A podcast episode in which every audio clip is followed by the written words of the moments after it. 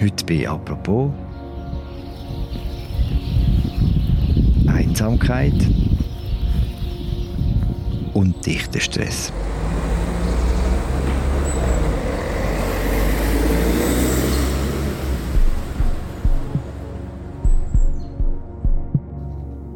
In Basel wohnen 7200 Menschen auf einem Quadratkilometer. In Avers in Bündnerland sind es nicht einmal zwei. Bald leben in der Schweiz 9 Millionen Menschen. Sie machen das ganz unterschiedlich. Ein paar ganz eng aufeinander, ein paar ganz, ganz allein. Wir haben kein Problem mit den Nachbarn. Mhm. Mit dem Baum, der über der Zaun war. so haben wir kein Problem. Es ist frei. Mhm. Freiheit hat man. Ja, ja. Der Reporterin Jacqueline Büchi hat die zwei unterschiedlichen Welten besucht und tut das heute von Berichten in einer neuen Folge von «Apropos» im täglichen Podcast vom Tagesanzeiger und der Redaktion der Media. Mein Name ist Philipp Loser. Hi Jacqueline. Hoi Philipp.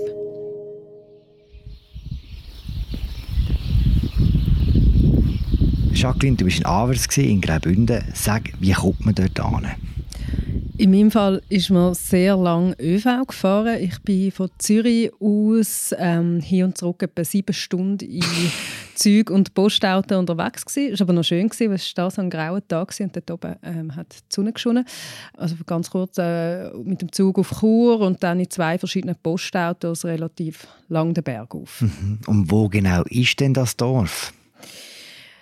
Das ist fast bei der Baumgrenze oben.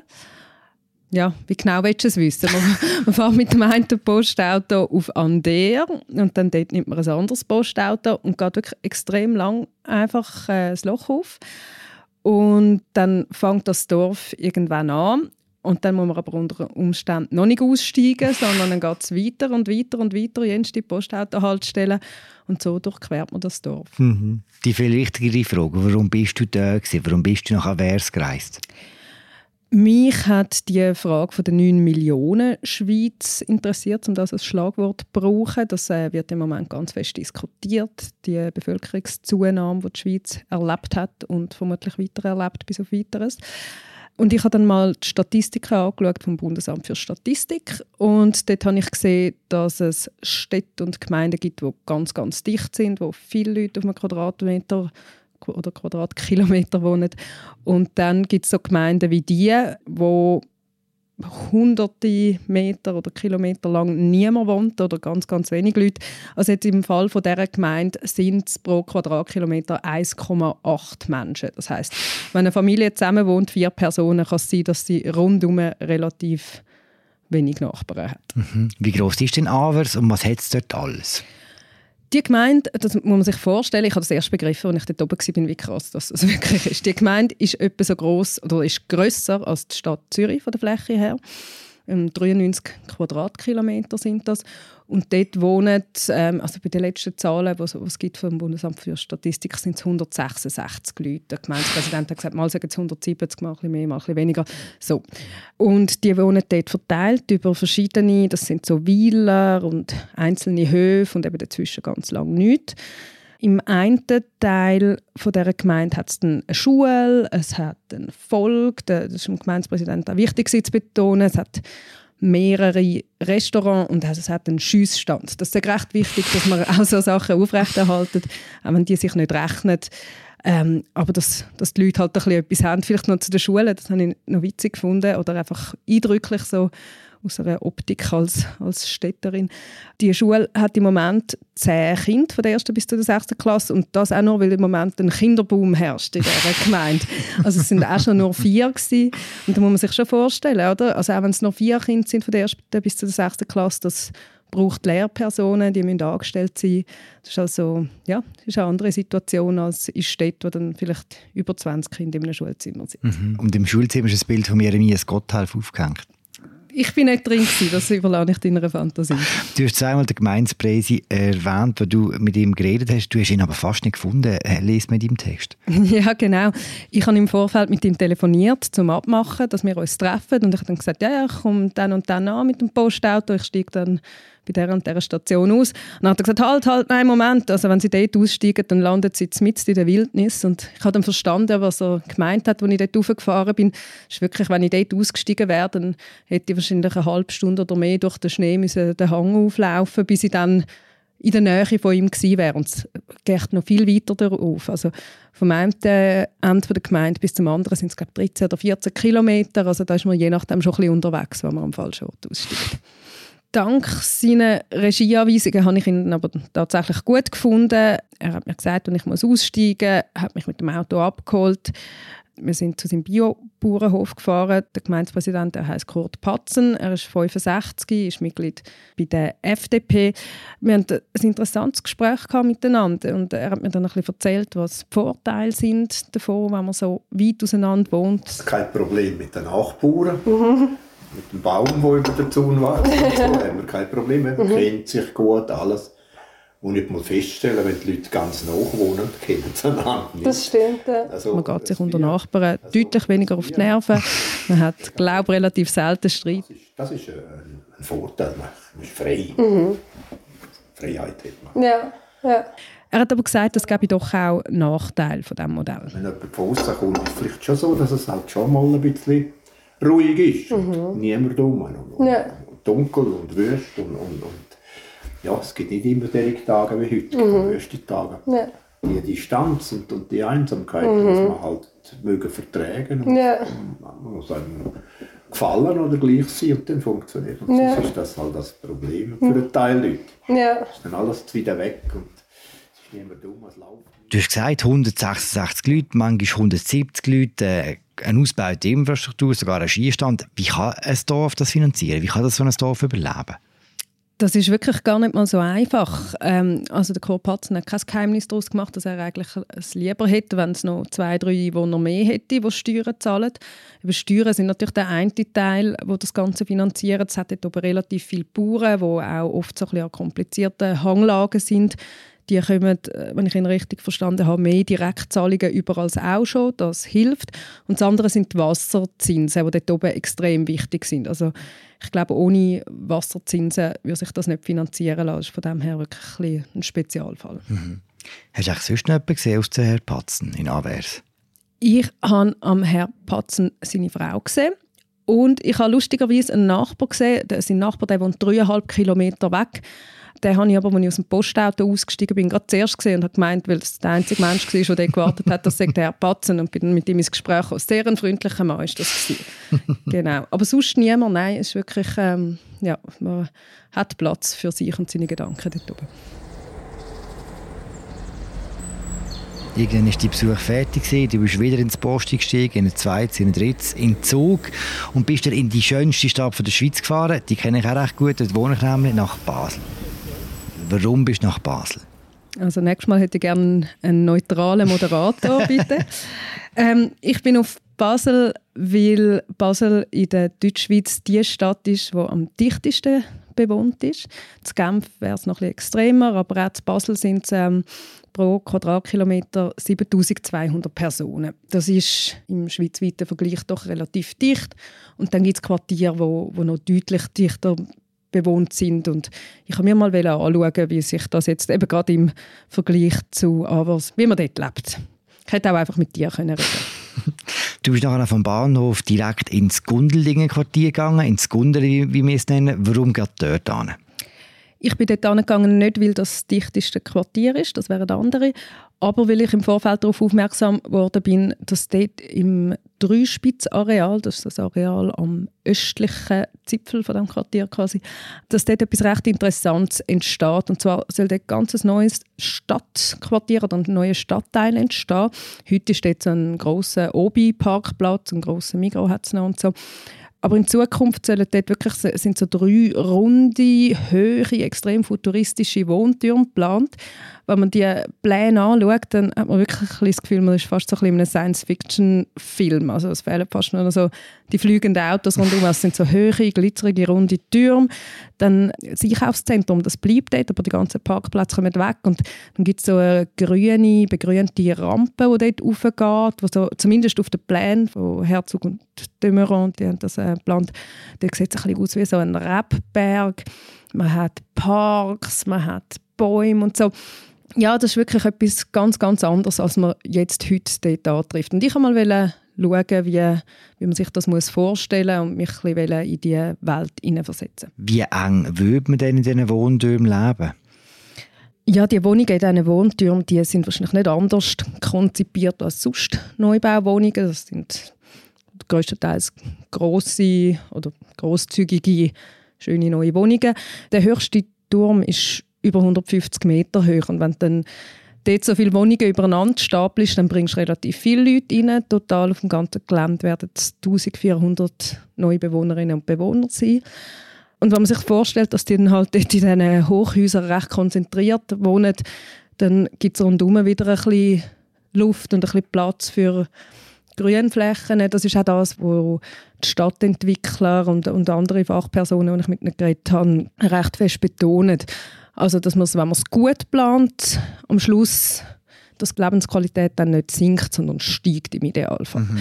Das heißt, in diesen Türmen, wo man dort hoch oben eine Wohnung hat, dann hat man eine gute Aussicht, hat viel Licht, kommt raus, steht in diesem Park das ist unter Umständen schöner, als wenn man neben wohnt, wo ein weniger Leute pro Quadratkilometer sind, aber halt alles grau ist und aus Beton besteht. Also das ist das Wunschszenario, wie es dann in echt aussieht, das müssen wir dann schauen. Kann man sich das denn vorstellen, wenn man auf dem Obi-Parkplatz steht? Schwierig, schwierig. Also ähm, ich bin dann wirklich ein bisschen dort gestanden, so neben diesen hat so, so Leitern gehabt, Metallleitern, die Aktion waren, die dort Leute am waren. Und ich bin einfach ein bisschen daneben gestanden und habe mir überlegt, wie das dann dort wäre. Und ja, also man, mit ein bisschen Fantasie kann man sich vorstellen. Das ist natürlich ein relativ großes Areal, das heute nicht dicht bebaut ist in dem Sinn. Aber ähm, ja, das ist nicht irgendein kleines Tuning, sondern das ist wirklich eben, dort muss man einen, einen neuen Stadtteil bauen, wenn man das so will, wie das geplant ist. Mit allem, was dazugehört, neue ÖV-Anbindungen, genau. Spielplätze und so weiter. Ja. Könnte denn so etwas, das Projekt in Basel, ein Vorbild sein für die restliche Schweiz, für die 9 Millionen Schweizer, die du sie am Anfang genannt hast? Grundsätzlich ja. Die Raumplanung in der Schweiz die ist ja darauf ausgerichtet, dass vor allem die Regionen jetzt noch wachsen, wo schon äh, besiedelt sind, einigermaßen dicht. Das Ziel ist, dass man nicht nur die letzten Grünflächen zubaut und das Land zersiedelt, sondern dass halt eben vor allem die Städte und die Aglos wachsen.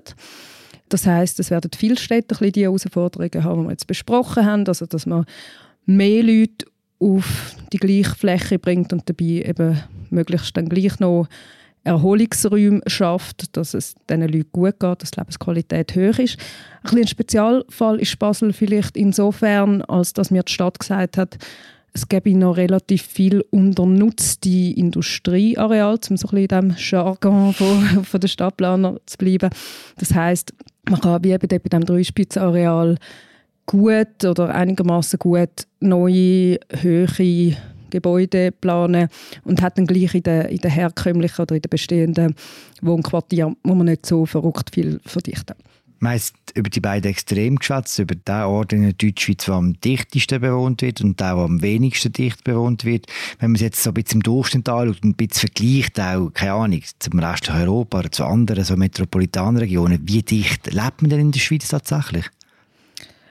Ich habe jetzt nicht alle Zahlen im Kopf. Was man sicher kann sagen ist, es gibt Regionen und Städte in der Schweiz, die extrem viel dichter sind. Also wenn man an Singapur denkt, an Hongkong oder ganz extrem ist es glaube ich in Macau, die Sonderverwaltungszone von China, die hat, wenn ich es richtig im Kopf habe, im Schnitt pro Quadratkilometer 20'000 Leute und dann gibt es einzelne Stadtteile, wo es 120'000 sind. Also das sind Dimensionen, die wir uns wirklich nicht vorstellen können.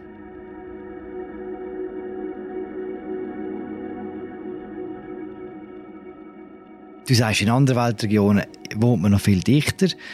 Wir kümmern uns um die Schweiz und auch um die Debatte hier. Seit Anfangsjahr gibt es viele Leute, die über die Zuwanderung reden, über die zunehmende Migration. Kann man etwas ganz konkret sagen, wie groß denn die Zuwanderung in die Schweiz aktuell ist? Man kann sagen, dass die Zuwanderung in der Schweiz im Vergleich zu anderen Nachbarländern zum Beispiel relativ hoch ist. Das ist ein Fakt. Seit 2002 sind, wenn es mir recht ist, hat die Bevölkerungszahl um etwa 20 Prozent zugenommen, also ein Fünftel. Das ist nicht wenig. In Österreich sind es glaube ich, um die 10 Prozent. In Deutschland ist es ganz, ganz wenig, 0,9 oder etwas. Also von dem her, dass es eine Debatte gibt über das Thema, das ist nicht weiter verwunderlich, kann man sagen. Ein Wort, das in dieser Debatte immer wieder fällt, ist das vom Dichterstress. Das haben wir schon gehört bei der äh, Abstimmung über äh, die Masseneinwanderungsinitiative 2014.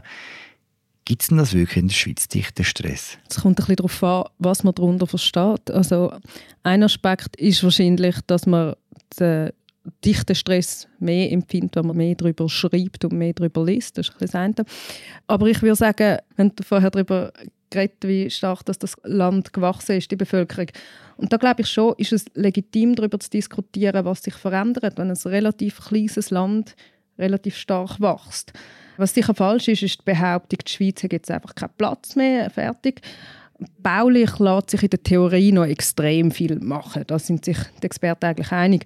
Aber es gibt schon Punkte, wo wahrscheinlich jeder von uns auch merkt, dass sich etwas ein bisschen verändert hat. Also, oder zumindest Leute, die pendeln, die am Morgen zu Stoßzeit oder am Abend in den Zug steigen oder im Auto sitzen, im Stau. Das sind wirklich Punkte, wo die Infrastrukturen vermehrt überlastet sind. Das äh, kann man feststellen.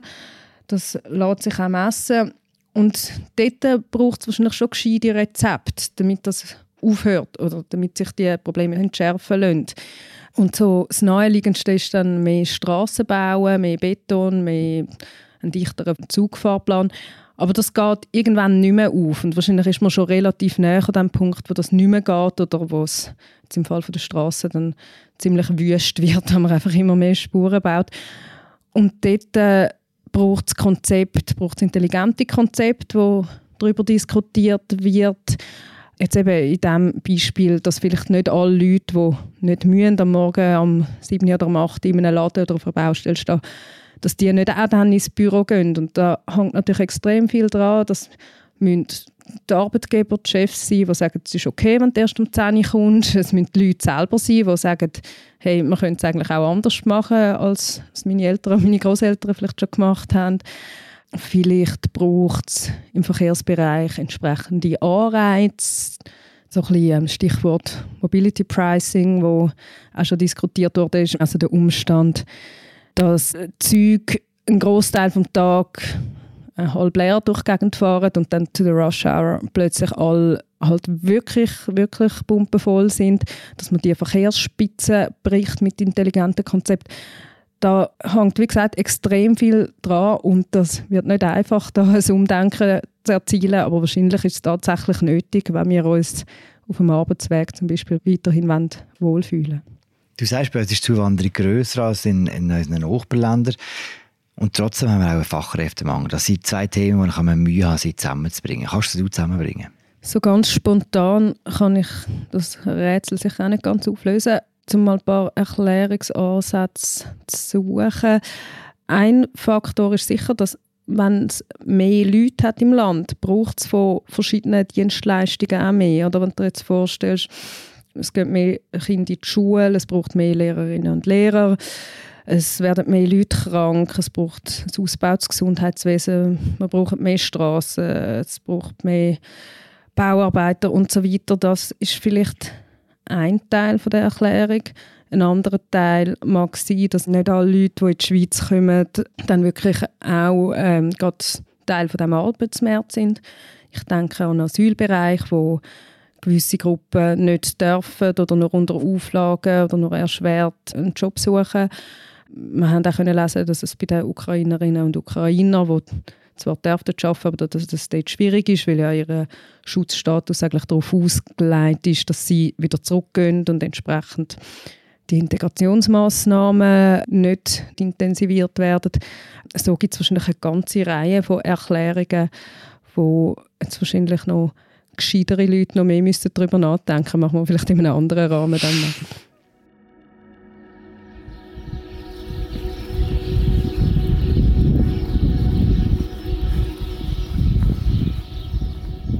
Wir hören den Podcast auf, so wie wir ihn angefangen haben, und zwar in Graubünden, in Avers.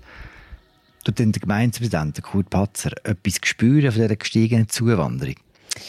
Also eben in der Gemeinde, wie gesagt, nicht. Dort hat er am liebsten noch ein paar Einwohnerinnen und Einwohner mehr. Er hat mir aber schon gesagt, wenn er am Wochenende auf die Hausis fährt, das ist so die nächstgrößere Gemeinde, dort geht man, glaube ich, go, go einkaufen, wenn man dort oben wohnt, dann sehe er dort fängt jedes Wochenende Stau auf der Nationalstraße. Früher sagt das noch ab Pfingsten oder an Ostern so gewesen. Und ähm, ihn stimmt das schon ein bisschen nachdenklich, wenn ich ihn richtig verstanden habe. Mhm. Und was haltet ihr von der Diskussion?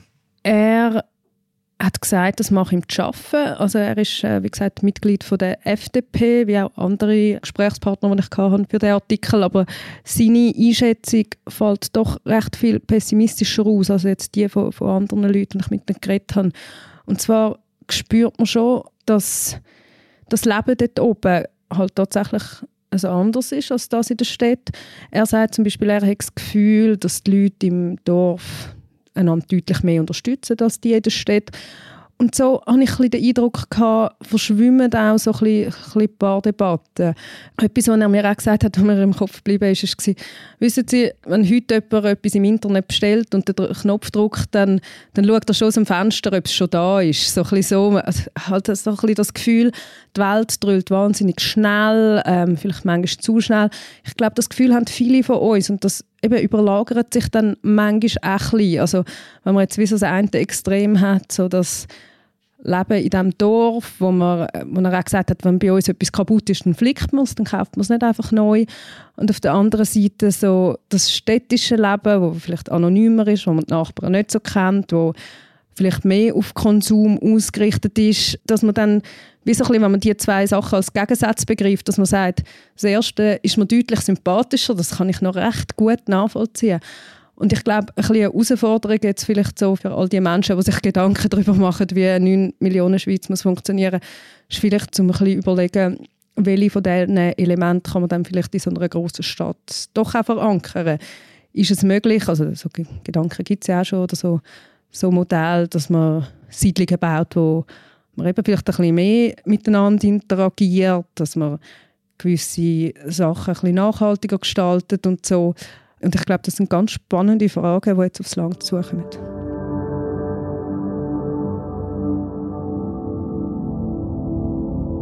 Danke, Jacqueline. Danke, Philipp. Das war sie, unsere Sendung über Einsamkeit und Dichterstress in der Schweiz. Ich habe geschwätzt mit der Jacqueline Büchi. Ihren Text werden wir euch in Episodenbeschreibung verlinken. Die findet ihr auf unserer Webseite. Wenn ihr noch kein Tagi-Abo habt, dann könnt ihr das bei uns testen, und zwar drei Monate zum Preis von einem. Ihr findet alle Informationen unter www.tagiabo.ch und äh, mir bleibt noch mal zu sagen, merci fürs Zuhören und bis morgen. Ciao zusammen.